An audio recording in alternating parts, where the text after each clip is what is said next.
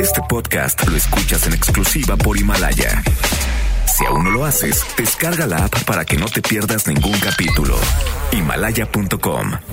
MBS Noticias presenta a Víctor Sánchez Baños, el trasfondo de la política y los negocios. Comenzamos.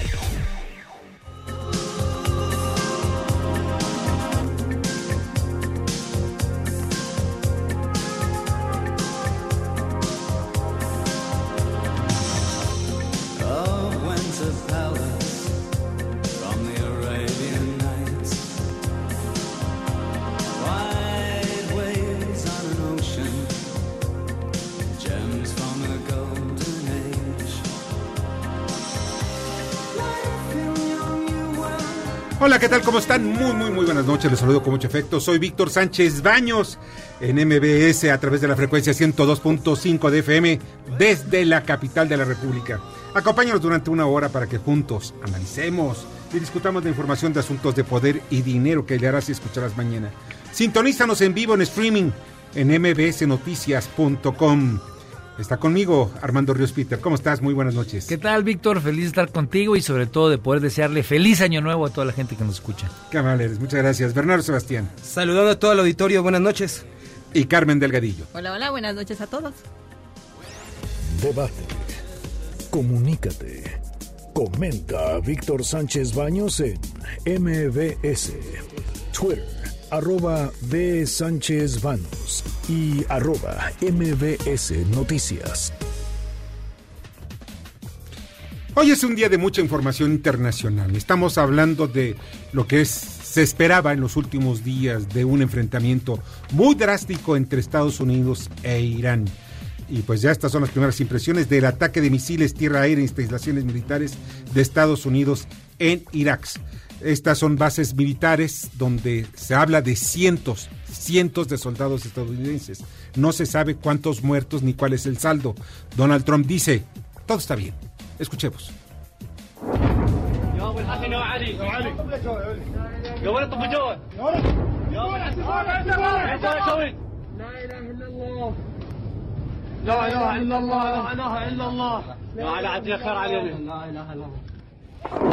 Es precisamente en los momentos en que están cayendo decenas de misiles tierra-aire sobre estas instalaciones en Anin al-Assad, situada en la provincia occidental de Irak, de Irak al-Anbar. Este miércoles en la madrugada, hace aproximadamente unas cuatro horas, repito, no se sabe, Estados Unidos no sabe cuál es el saldo, cuántos muertos son los que eh, pues se registró en este ataque. Sin embargo, el canciller iraní dice, adoptamos medidas proporcionales en defensa propia contra las acciones de Estados Unidos.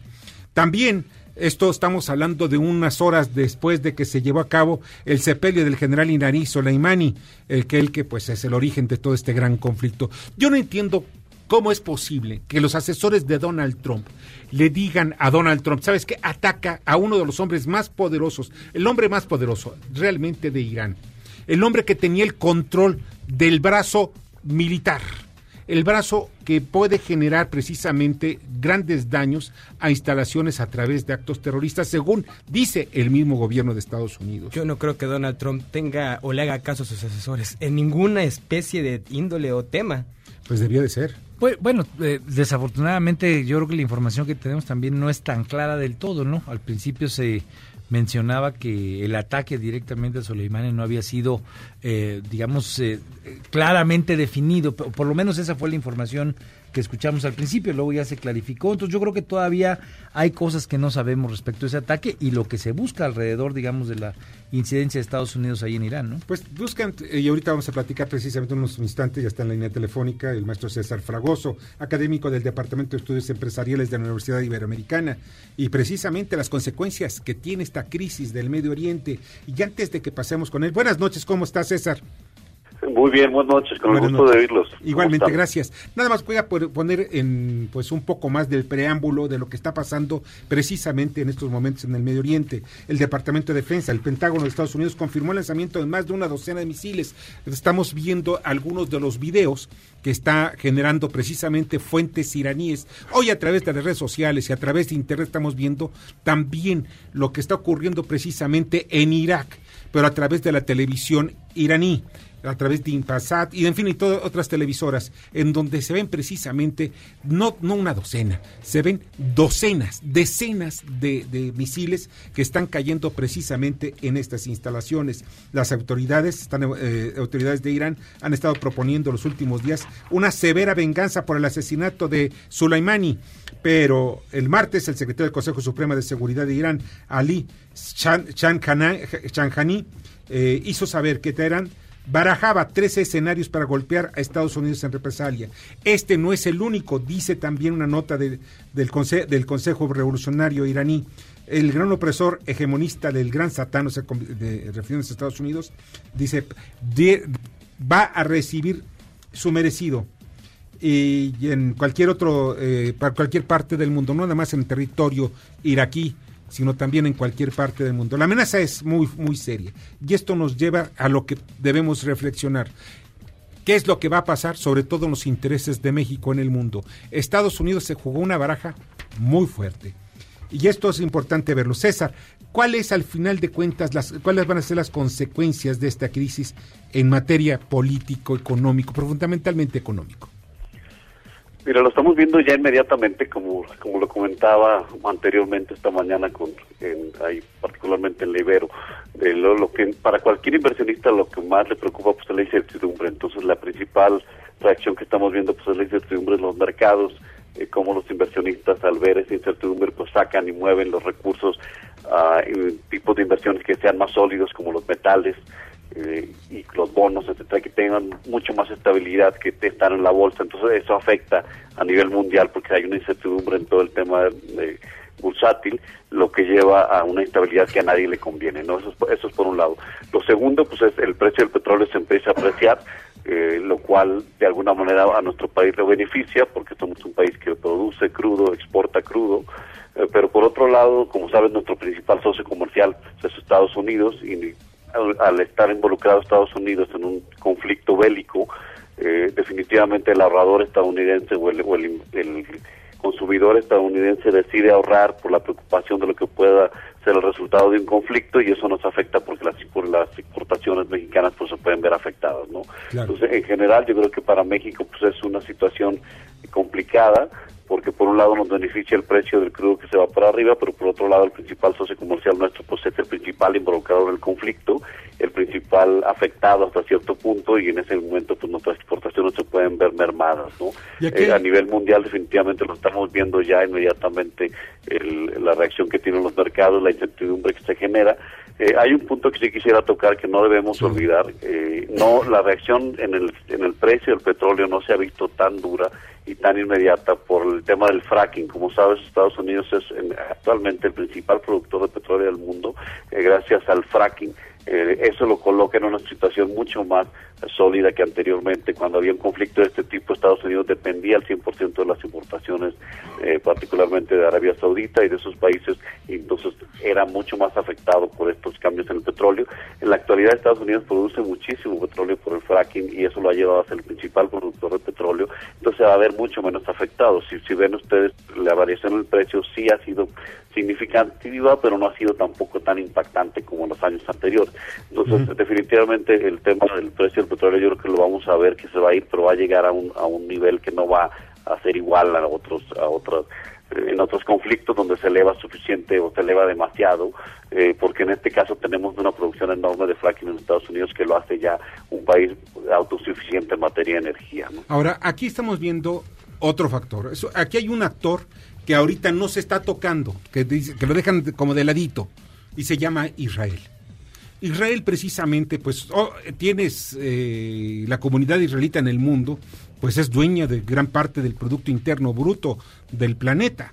Y esto también tiene implicaciones, no hay que, no hay que dejarlo de, a un lado. Tenemos negocios, México tiene negocios con la comunidad israelita en el mundo y pues si Irán puede atacar precisamente a Israel en estos momentos. No quiero, no quiero que, sobreescalarlo, sobreescalarlo todavía. pero es un asunto delicado. Sí, ¿por qué? Porque aquellos en los iraníes no están así como que tentándose el corazón para una venganza, porque para ellos una venganza es una acción religiosa.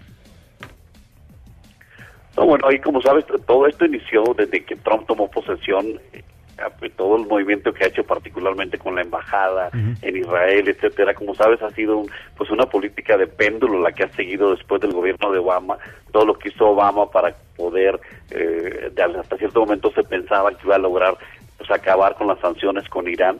A mí me tocó visitar Irán dos veces en el tema de promoción comercial, porque todos los países y, y las agencias comerciales esperábamos que se removieran las sanciones comerciales con Irán. Y Irán, la verdad, es el país más poblado de esta región. Irán es un país que tiene 90 millones de habitantes.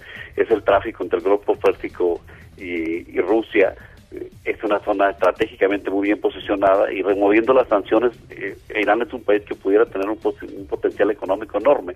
Entonces estábamos todas las agencias viendo la posibilidad porque Obama estaba haciendo todos los pasos para liberar y para lograr que se removieran las sanciones económicas de Estados Unidos a Irán en el, en el acuerdo que ahora abandonaron gracias a que primero lo abandonó Estados Unidos, etcétera. Entonces ahorita la política que tiene Estados Unidos con Irán pues es completamente opuesta a la que había llevado el gobierno de, Obama y lo primero que hizo Trump pues, fue precisamente aliarse de alguna manera buscar el apoyo de la comunidad israelita en Estados Unidos y era casi un compromiso de campaña de poner la, embajada, moverla, etcétera. Entonces, pues, esto es es una consecuencia, completamente de acuerdo contigo. Pero te está rompiendo lanzas, perdón, eh, Armando, Armando Peter, ahorita te voy a hacer una pregunta, eh, pero está rompiendo lanzas precisamente con Rusia y con China. O sea, Rusia supuestamente, y no sé si quiera, quiera dar, dar una imagen de que ya está rompiendo con los rusos, pero los rusos fueron sus aliados durante el proceso electoral de Trump, eh, en donde ganó la presidencia de Estados Unidos Trump. O sea, como que aquí hay algo que no, no, no, cuadra. Es la sucesión presidencial, la, la reelección de Trump, que al final de cuentas quieren demostrar que no hay ese puente o ese nexo Rusia-Trump. Sí, hola, César. Sí, sí, sí, te escucho.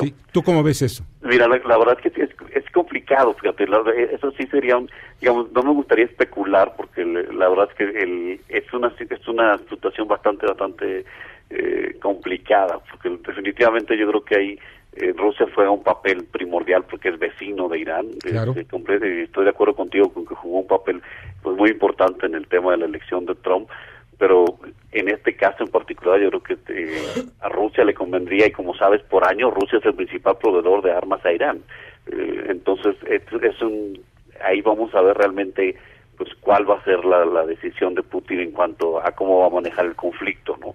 Porque yo creo que es un aliado natural de ellos, es el que le provee las armas, ha habido un acercamiento por muchos años y no sé cómo vaya a, reaccionar Putin en cuanto a esta, como tú dices, hay algo que no cuadra, pero definitivamente yo creo que tiene que ver más con una, una pues una escalada de, de Estados Unidos contra Irán que lo, yo creo que la esperan controlar a cierto a cierto punto, ¿no?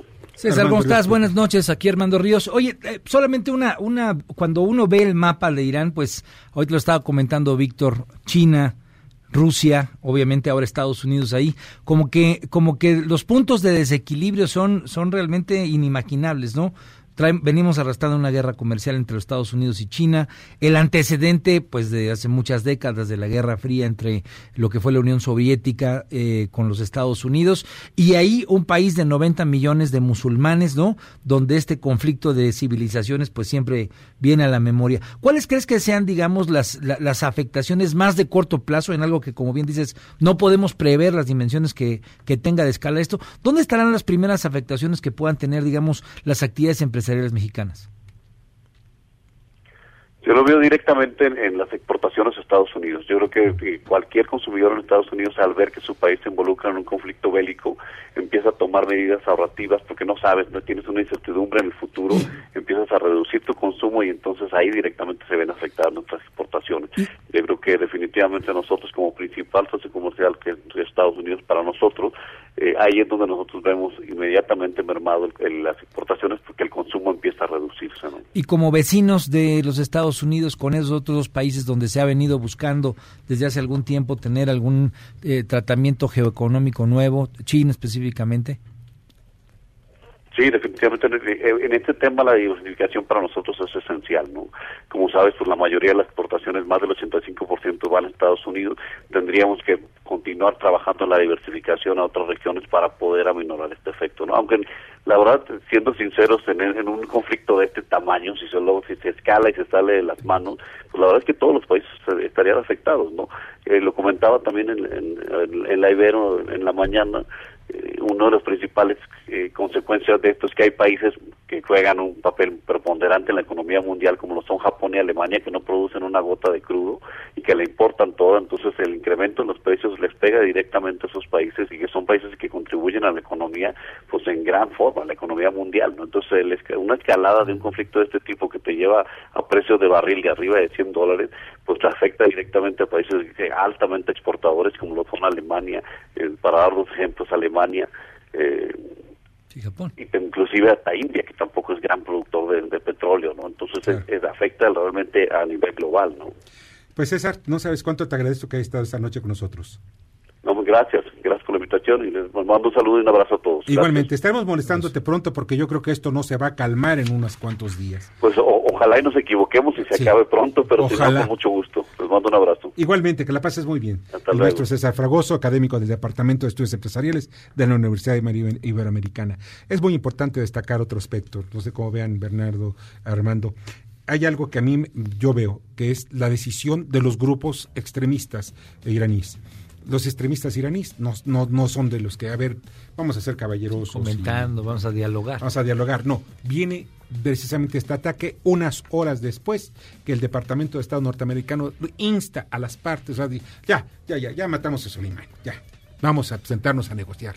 Y los otros, sí, vamos a sentarnos a negociar, ya ahí van una bola de misiles. Esa es la, la estrategia que pues tienen estos países que son bélicos y ellos están, están todavía en las cosas de principio del milenio pasado, de los años de 1099, desde la, de la segunda, sabes, se sienten todos ellos, pues... Eh, eh, en Guerra Santa. En Guerra Santa, está la Guerra, es la Guerra Santa que está bueno, Tienen claro que están en un, eh, en un espacio geopolítico, pues es el ojo del huracán, ¿no? Claro. Ahí están precisamente todos los intereses del planeta, como ahorita lo comentaba, ahí, en esa zona, con Israel al lado, con toda una antecedente de conflictos. Eh, Históricamente ha sido siempre lo mismo. Y el petróleo. El petróleo que tiene ahí está precisamente Arabia Saudita, los Emiratos Árabes, Qatar, en fin, todos estos países de la península arábiga que surten el petróleo a través del, estrecho de, de, Hormuz.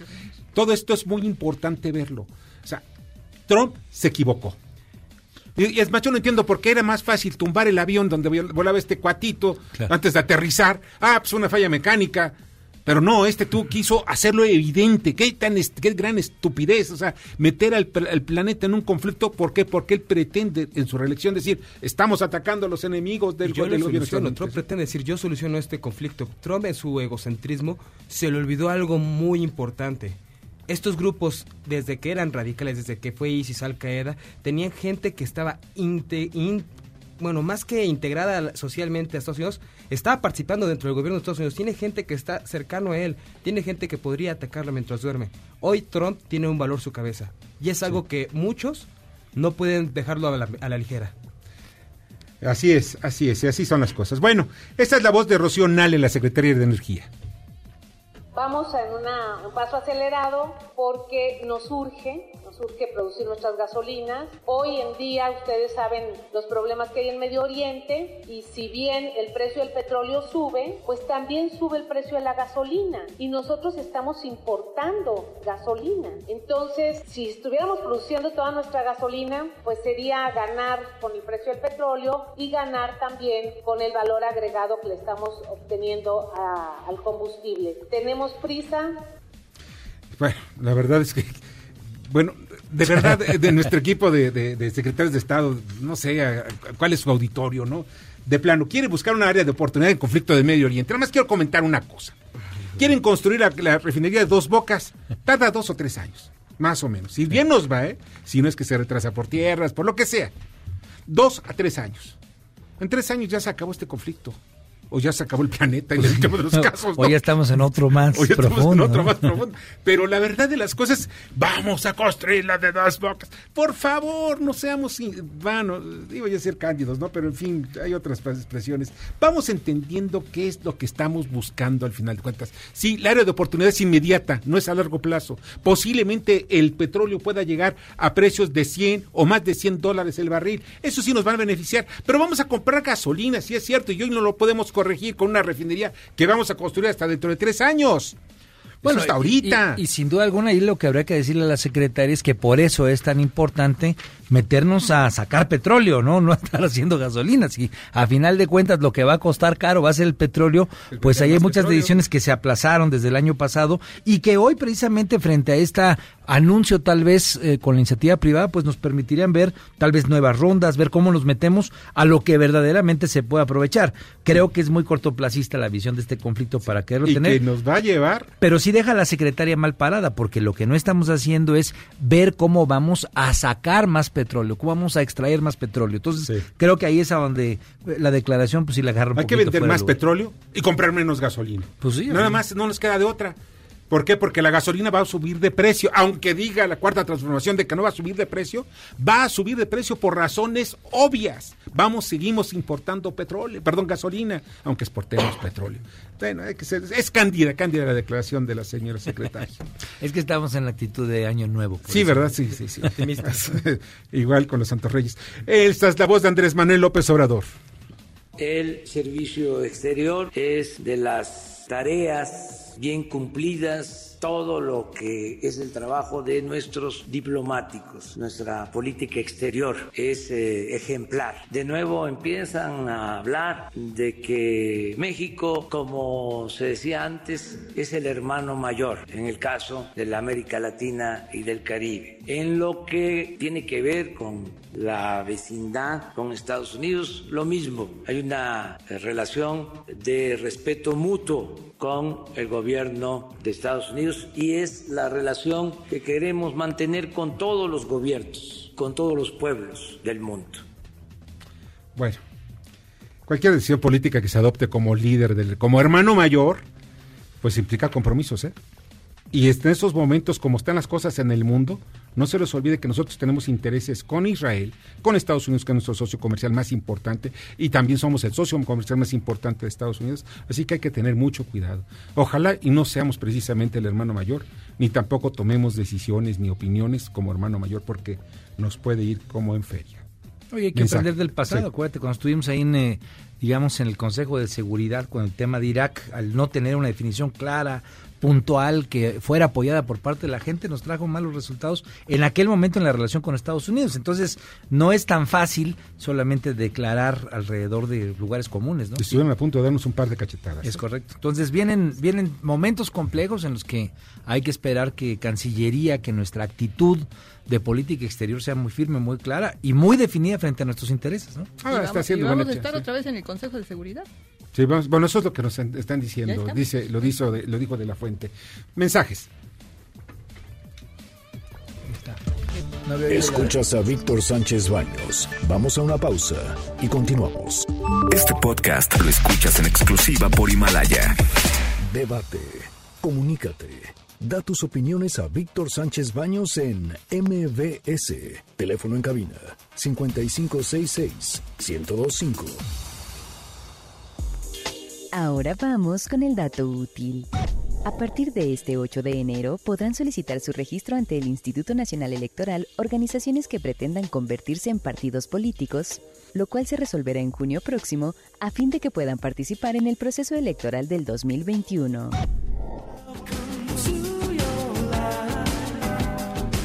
Y miren lo que está diciendo ya Estados Unidos, que estos ataques fueron, le hicieron lo que el viento a Juárez, ¿eh? Nada. Dice eso Donald Trump. no, no, no hay problema. Estados Unidos ya está prohibiendo vuelos civiles sobre el Golfo Pérsico debido al potencial error de cálculo.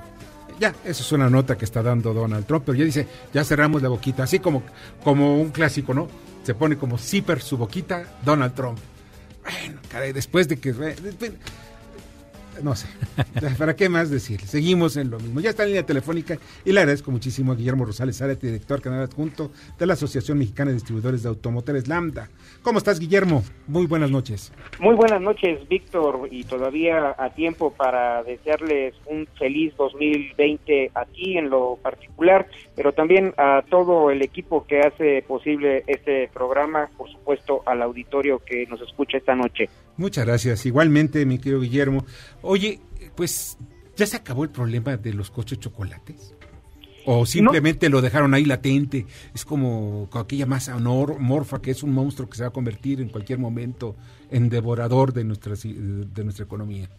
Los otros chocolates siguen siendo un problema. Lo que logramos superar fue la intentona de eh, los diputados por legalizarlos y que con ello se hubiera eh, exponenciado de manera muy peligrosa dicho fenómeno y eh, que no nada más hubiera afectado a el mercado automotor, a la industria automotriz, sino en general a la ciudadanía y a la economía del país.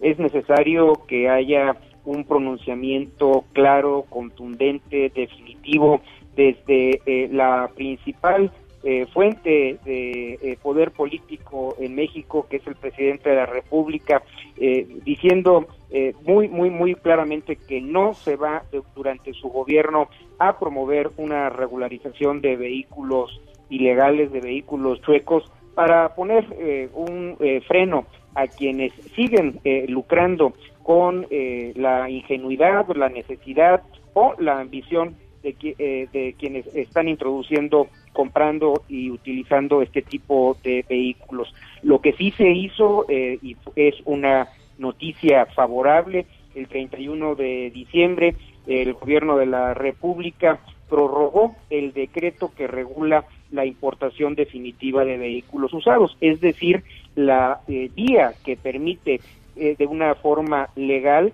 importar vehículos usados cumpliendo con regulaciones de eh, carácter arancelario y también eh, certificando la legal procedencia de eh, dichos vehículos. Durante 2020 se podrán seguir importando vehículos usados procedentes de Estados Unidos y Canadá, aunque la gran mayoría proceden de Estados Unidos, para quienes ah, sientan la necesidad o el interés de adquirir un vehículo en estas eh, circunstancias. Y esto eh, pues da una eh, certidumbre a este tipo de mercado, complementa la oferta que sobre todo en la franja fronteriza existe en el mercado vehicular y no afecta de manera relevante la marcha de eh, la venta de vehículos nuevos. seguimos con esta con esta tendencia a la caída de la venta de vehículos nuevos. Ya van 11, 11, 11 meses en que va a la baja. Precisamente. 31 meses consecutivos contados desde junio del 2017 hasta diciembre del 2019.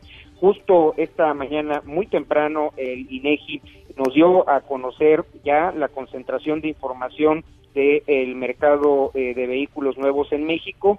En diciembre sufrimos una caída en comparación con diciembre del 2018 del 8.3%, se comercializaron 130.400 eh, unidades y eh, con este resultado tenemos que durante el 2019 la caída fue del 7.7% para un, un total de 1.317.727 eh, unidades.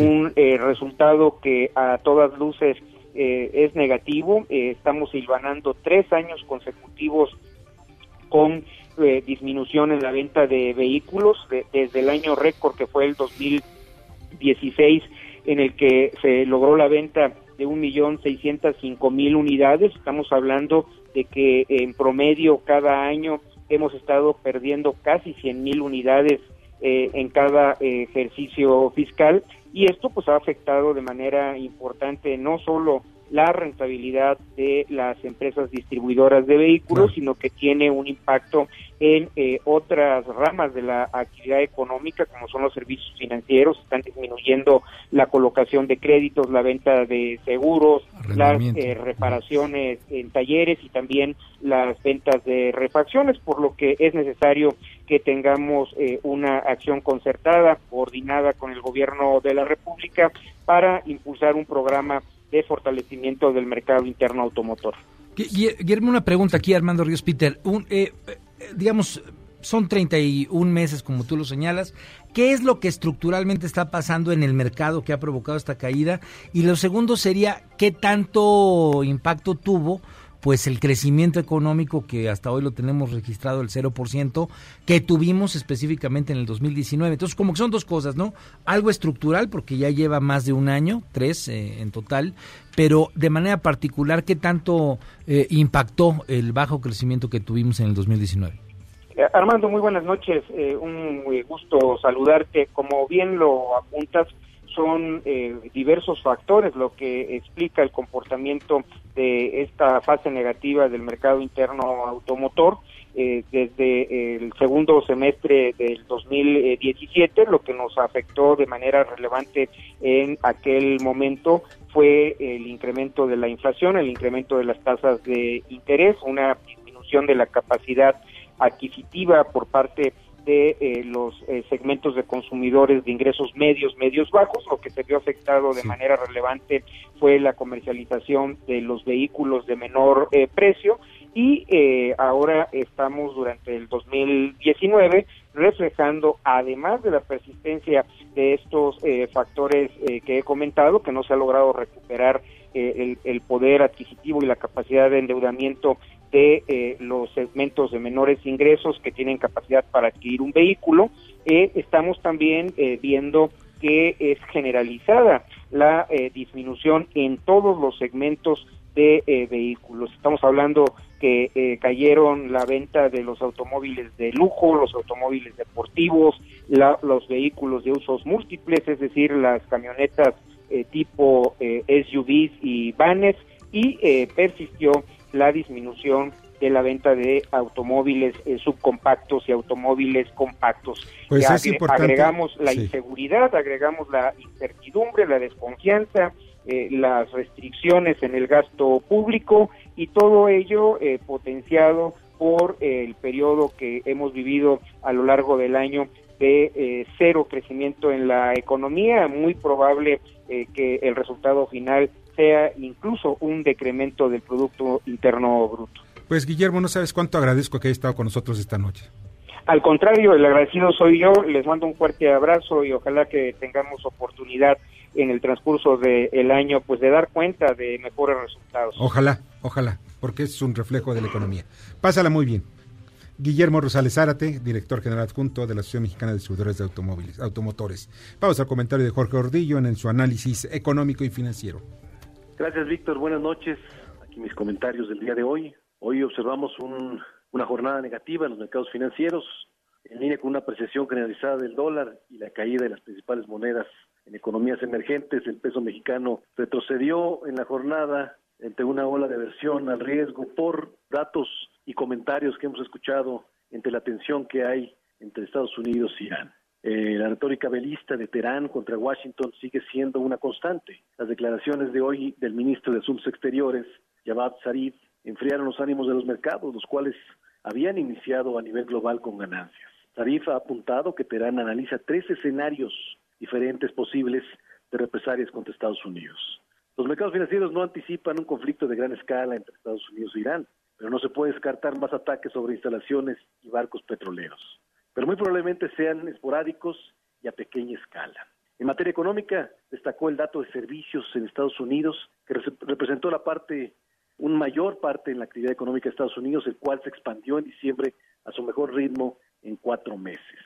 Por último, el Comité de Finanzas del Senado estadounidense votó a favor de la ratificación del TEMEC por 25 votos a favor y 3 en contra. El acuerdo pasará a pleno de Cámara Alta, donde se definirá la fecha de votación. El voto podría darse a finales de esta misma semana o durante la próxima. Si se logra este voto, tendremos un eh, lapso de tres meses y entonces el TEMEC podría entrar en vigor más o menos por ahí del mes de mayo. Estos datos le fueran a favor del peso, pero el tema negativo, el tema de preocupación por el conflicto de tensión que hay entre Estados Unidos e Irán, eh, terminó pesando hoy negativamente en los mercados.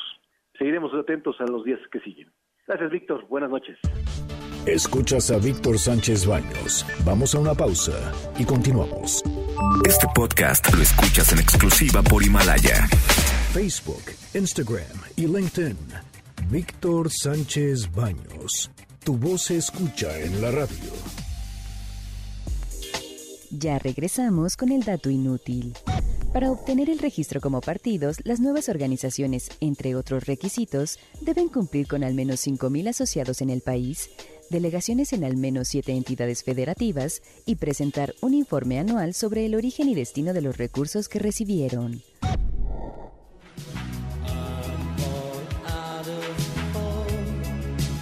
Muchas, muchas, muchas gracias que continúen con nosotros en el análisis y el trasfondo de la información, porque la información que también se está dando en otras partes del planeta nos va a afectar irremediablemente. Pero vamos a un comentario con Bernardo Sebastián. Amigas y amigos, hoy en día todos tenemos una gran historia que contar y qué mejor que hacerlo en Himalaya, la aplicación más importante de podcast en el mundo. Llega a México. No tienes que ser un influencer para convertirte en un podcaster. Descarga la aplicación Himalaya, abre tu cuenta de forma gratuita y listo, comienza a grabar y publicar tus contenidos. Crea tu playlist, descarga tu podcast favorito y escúchalo cuando quieras sin conexión. Encuentra todo tipo de temas como tecnología, deportes, autoayuda, finanzas, salud, música, cine, televisión, comedia. Todo está aquí para hacerte sentir mejor. Además, solo aquí encontrarás nuestro podcast de XFM y MBS Noticias, La Mejor FM y Globo FM. Ahora te toca a ti. Baja la aplicación para iOS y Android o visita la página de himalaya.com. Himalaya, la aplicación de podcast más importante a nivel mundial, ahora en México. Muchas gracias, Bernardo. Y ya está con nosotros Israel Reyes, especialista en ciberseguridad. Y estamos platicando fuera del aire y eso es muy importante. Ya entramos a una guerra de quinta generación. ¿Qué es esto? Efectivamente, mira Víctor, ahorita ya lo que vimos desde cómo, desde cómo se penetró la neutralización de este objetivo de interés, que en este caso es el general Qasem Soleimani, bueno, fue a través de un dron que fue controlado desde la Fuerza Aérea del World, um, del Warfare Center Command en Las Vegas, Nevada, con una seguimiento y un uso de data geoespacial. Entonces el dron logra, logra, entrar a una área de infraestructura crítica, que es un aeropuerto, identifica los objetivos y dispara. Esa es quinta generación. No hubo una persona física realmente por el lado del atacante de parte de Estados Unidos y fue remoto.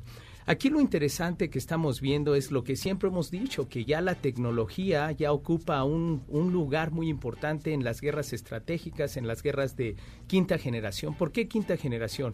La primera generación era la terrestre, la segunda generación la marítima, la tercera generación el espacio aéreo. Después con los misiles intercontinentales teníamos la generación del espacio. Es cuando nace la NASA y cuando nacen los satélites, el GLONASS, el GPS, el Galileo de Europa.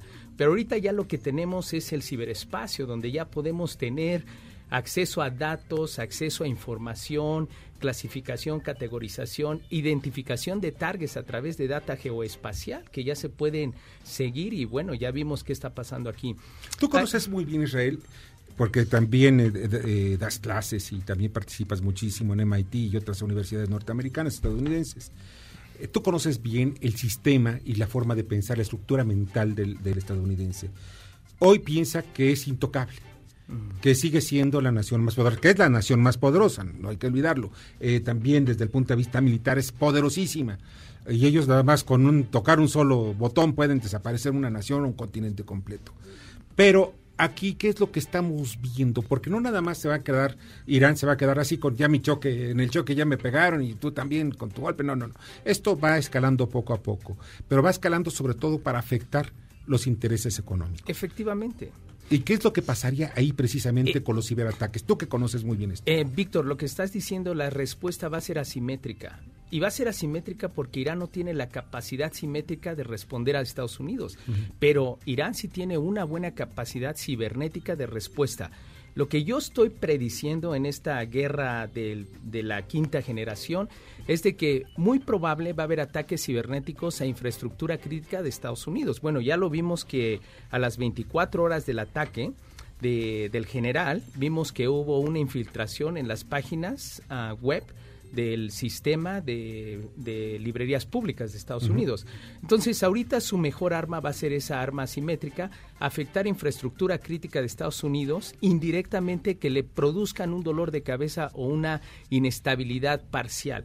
También lo que estoy viendo aquí es de que va a haber una respuesta en contra de los aliados naturales que tiene que tiene Estados Unidos en el Medio Oriente. También aquí algo que me sorprende y, seamos claros, acabamos de Rusia y Estados Unidos tuvieron una proxy war, una guerra proxy en Siria y acabamos de salir de ese conflicto relativamente donde pues se impuso la voluntad de Rusia al dejar al, líder de, de Siria. Entonces, se me hace muy interesante esto, como se dice, yo no lo veía venir. Ah, Obama nunca quiso tomar una decisión fuerte, una línea fuerte en contra de Irán, pero recordemos que estamos a un paso de las elecciones. pero también, ¿sabes por qué no fue esto? Porque Irán, a través de Soleimani, atacaron precisamente a ISIS, que era el enemigo común entre los rusos y también para los, eh, los estadounidenses. Sí, el dolor de cabeza. El dolor, de, dolor de, cabeza, efectivamente. Entonces, y como, como estás comentando ahora, aquí hay otro, otro factor que está en medio, la sucesión. Exactamente. Mira, Históricamente hablando, de data histórica, inclusive con George W. Bush, él no, él no iba a ganar la reelección, pero lo hizo, ¿qué hizo que él ganara la reelección? Cuando la economía estaba baja después del ataque de, del, del 9-11, fue la guerra con Irak. Claro. Entonces, aquí puede haber, existe la posibilidad de que este ataque fue premeditado con la intención de engancharse en un conflicto bélico militar que eventualmente le va a garantizar a Donald Trump las elecciones. Recordemos que ahorita tiene un proceso de impeachment en la Cámara Baja, que lo veo yo muy difícil que pase en la Cámara Alta en el Senado, porque el Senado lo está dominando ahorita los republicanos. Pero si este conflicto se prolonga y se enlaza en una guerra de quinta generación, yo veo muy factible que el que se el que va a tener el mejor beneficio pues va a ser Donald Trump. Pero digamos el retaliation que le llaman la, la contestación de parte de los iraníes, ¿en dónde lo ves digamos en el vecindario? ¿Lo ves en Arabia Saudita? ¿Lo ves hacia Israel? ¿En dónde lo digamos dónde lo ubicas y cómo lo ubicaría en materia de ciberataques? Mira, en ciberataques Israel tiene una buena capacidad de respuesta en, en sistemas asimétricos, Saudi más o menos, no tanto. Yo sí veo el retaliation, lo veo muy cercano tanto en infraestructura crítica en Estados Unidos como sus aliados en Inglaterra, pero precisamente en lo que va a ser Israel y Saudi Arabia. Y yo creo, si esto sigue así como una regresión lineal, yo creo que este conflicto sí va a tomar otra dimensión, va a tomar una dimensión más elevada en Medio Oriente. Y bueno, de ahí ya vamos a tener mucho más complicaciones en los en los precios del petróleo. Y viene también el último, el último escalón que sería en esos momentos Israel. Tú comentabas, Bernardo, fuera del aire, que precisamente Netanyahu necesita Necesita, pues, eh, Netanyahu ahorita necesita tener una mejor imagen, necesita hacer una acción en la que él sea visto como héroe. o sea, tenemos que recordar que esta zona geográficamente siempre ha sido peleada, incluso lo podemos ver hasta en la Biblia. Y es algo que ellos no pueden eh, tener en cuenta de que no se puede compartir esta tierra. Ellos tienen que tener ese control. Y esto es un buen, si llegan a pegar a Israel, será una buena excusa para que Netanyahu se convirtiera en el héroe que está esperando porque también él saliendo de su periodo, directamente lo van a meter a la cárcel, sería juzgado. Entonces, yo creo que también aquí me, llama mucha atención los tipos de ataques que te dices cibernéticos que van a hacer a los aliados, pero los aliados también puede ser incluso las empresas de Estados Unidos en otros países.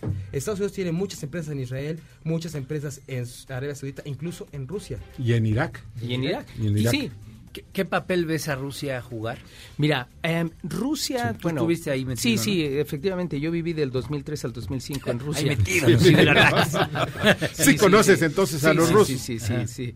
Mira, Vladimir Putin es una persona muy inteligente y muy capaz y también han estado invirtiendo mucho en armamento militar y como bien lo mencionaste, este Armando, Rusia es el principal proveedor de armamento a Siria, a Irán, a esos, a esos, bueno, ¿quién estaba haciendo la planta nuclear en Irán? Pues eran, es el aliado natural, el aliado natural de Irán es Rusia en ese aspecto. Yo veo que ahorita, por el momento, va a haber un poco de, eh, no creo que ellos participen activamente, inmediatamente, pero yo sí veo un conflicto como el de Siria. Algo así como una guerra de aproximación. Exactamente. Pero nada más que viendo los tamaños, Irán es muchísimo más poderoso que Siria. Efectivamente. Y, es que tenerle mucho miedo a Irán. Y yo lo hubiera visto, yo si me hubiera preguntado a mí Trump, me hubiera dicho, Víctor, ¿cómo ves si atacamos a Soleimani y matamos? Yo le he dicho, no, no seas tonto, Esto puede generar condiciones más adversas y más delicadas. Oye, pues Israel, te agradezco muchísimo que hayas estado con nosotros esta noche. No, pues mucho gusto y a ver aquí a buenas caras, buenos amigos. Gracias, gracias Israel. Otro amigo que eres tú. Muchas gracias. Israel Reyes, especialista en ciberseguridad. Les informo rápidamente, tembló en Irán. 5 grados. Se sabe que duró bastante tiempo, eh, aproximadamente a las 2.30 de la mañana, o sea, ya hace unas horas. Y otro de los aspectos importantes, se estrelló, se estrelló un avión de pasajeros con 180 pasajeros, un avión ucraniano, precisamente en las inmediaciones del aeropuerto de Teherán no se sabe absolutamente nada qué fue lo que pasó, si fue una falla mecánica, ni tampoco cuántos muertos hay. Esto acaba de ocurrir, es la información que nos está llegando a la redacción de MBC Noticias. Mensajes. Escuchas a Víctor Sánchez Baños. Vamos a una pausa y continuamos. Este podcast lo escuchas en exclusiva por Himalaya. Debate. Comunícate Comenta a Víctor Sánchez Baños en MBS, Twitter, arroba B. Sánchez Baños y arroba MBS Noticias. Continuamos con el dato feo. A pesar de los recortes para este año en diversos rubros, los partidos políticos no disminuirán sus prerrogativas. Más de 5 mil millones de pesos se distribuirán entre los siete partidos políticos nacionales con registro.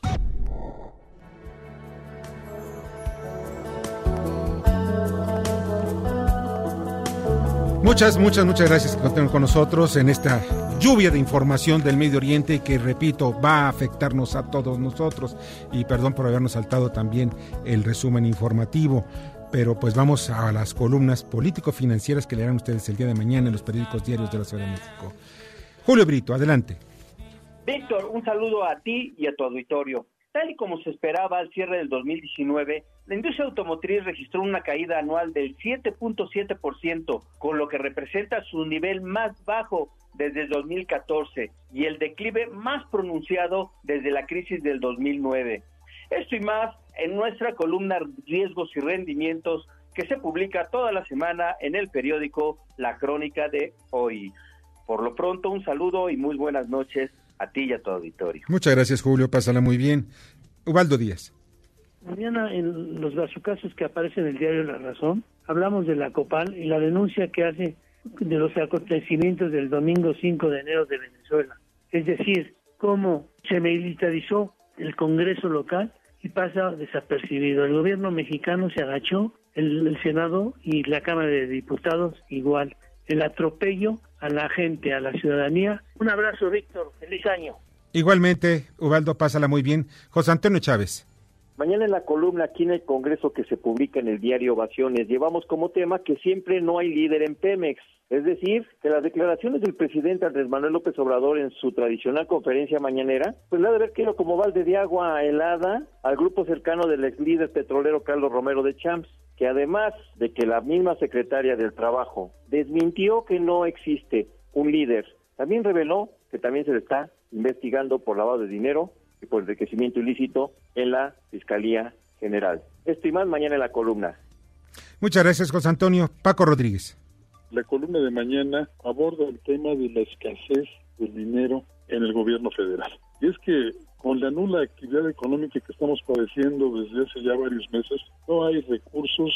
Recordé que cuando Andrés Manuel López Obrador fue jefe de gobierno del Distrito Federal, pues muchos de sus eh, ayudas a los eh, más necesitados provenían de recursos que todos conocemos no pasan por las arcas públicas.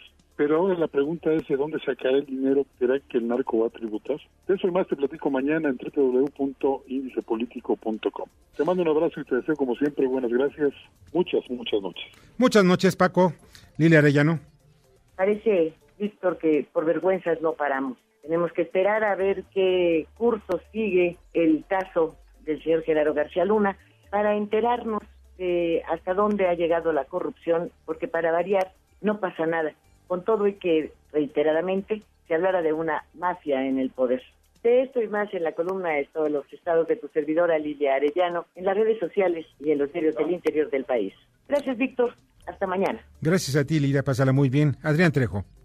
Hoy tuvo lugar la reunión del presidente López Obrador con el cuerpo de embajadores y cónsules mexicanos. Eh, los temas de fondo fueron postergadas para otras reuniones.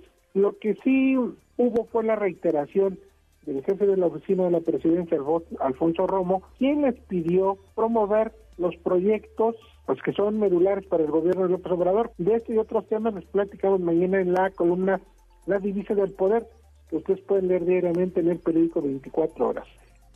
Adrián, muchas gracias. Rogelio Varela. Muchas gracias, Víctor. Buenas noches a todos. Televisión Azteca inicia 2020 con los niveles de audiencia más altos en su historia. Cerca de 32 millones de mexicanos sintonizan los canales diariamente de la televisora de la Jusco. Mañana en Corporativo en el Heraldo de México.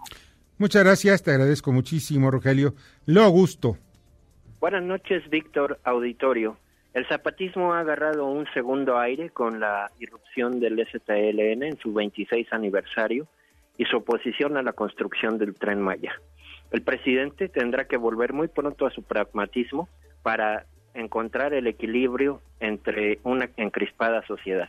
Los invito a leerme mañana en el periódico El Gráfico la columna El Submarino Político. Muchas gracias y muy buenas noches. Muchas gracias, Leo. Pasa muy buena noche. Darío Celis.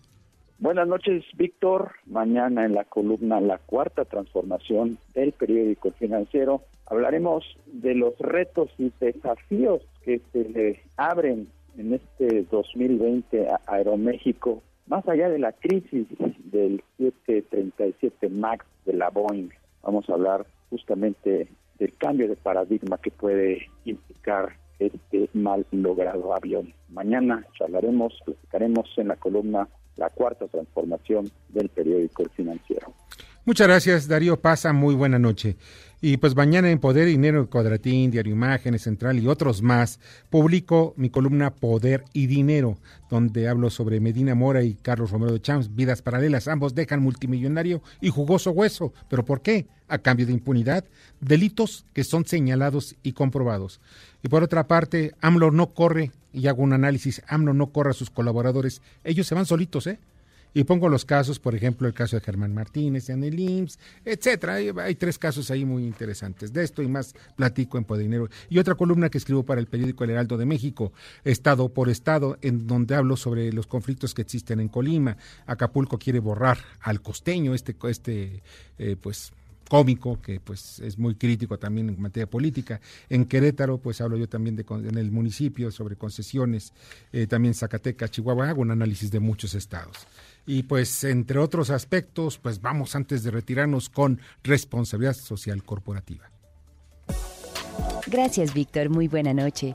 Con gusto te comparto que en la competencia mundial de robótica First, General Motors de México, liderado por Francisco Garza, apoya a 15 equipos mexicanos con mentoría de ingenieros especializados para que los estudiantes diseñen, construyan y programen un robot en seis semanas. De los 92 equipos mexicanos que participan este año, 15 son asesorados por más de 30 ingenieros voluntarios de las distintas localidades de General Motors.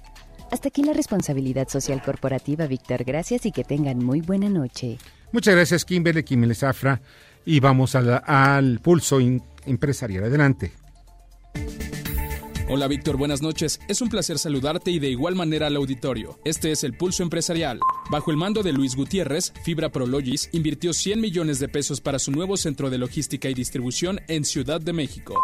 Grupo México, que preside Germán Larrea, aseguró que el derrame de solución acidulada de cobre en 2014 de la mina Buenavista del Cobre fue atendido oportunamente, con apego a la normatividad oficial, a la operación del Fideicomiso Río Sonora y bajo las instrucciones y supervisión de la Semarnat, la Profepa y la COFEPRIS. Bajo el liderazgo de Tom Sullivan, Toyota inició operaciones de su nueva planta de manufactura en Apaseo El Grande, Guanajuato, donde producirán la camioneta pickup Tacoma. Hasta aquí el pulso empresarial. Excelente noche. Muchas gracias, Alex. Alex de la Rosa en su pulso empresarial. Y pues ya nos vamos. Les agradezco muchísimo que hayan estado con nosotros esta noche. Armando Ríos Peter, muchas gracias. Siempre muy valiosos tus comentarios. Víctor, padrísimo estar aquí arrancando el año y otra vez. Feliz año nuevo a todos. Muchas gracias. Bernardo Sebastián, muchas gracias. Saludando a todos tu auditorio y pasen muy buena noche. Muy valiosa tu información también. En la producción, Jorge Romero. En la información, la jefatura de información, Carmen Delgadillo. En la redacción, Fernando Moxuma. En los controles, Héctor Zavala. Yo soy Víctor Sánchez Baños. Deseo que tengan una excelente noche y, no se les olvide, disfruten. Este apenas estamos en martes, en martes de esta pues primera semana. ¿Saben algo? No hay mucha gente en la calle, aprovechenlo. Está para disfrutarse la Ciudad de México y muchas ciudades del país. Felicidades.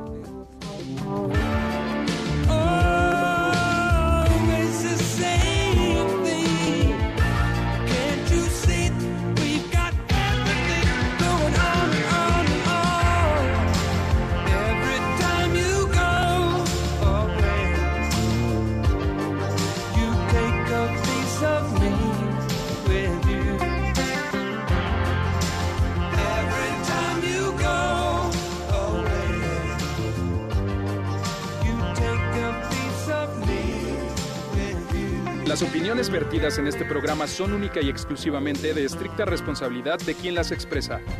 MBS Noticias presentó a Víctor Sánchez Baños, el trasfondo de la política y los negocios.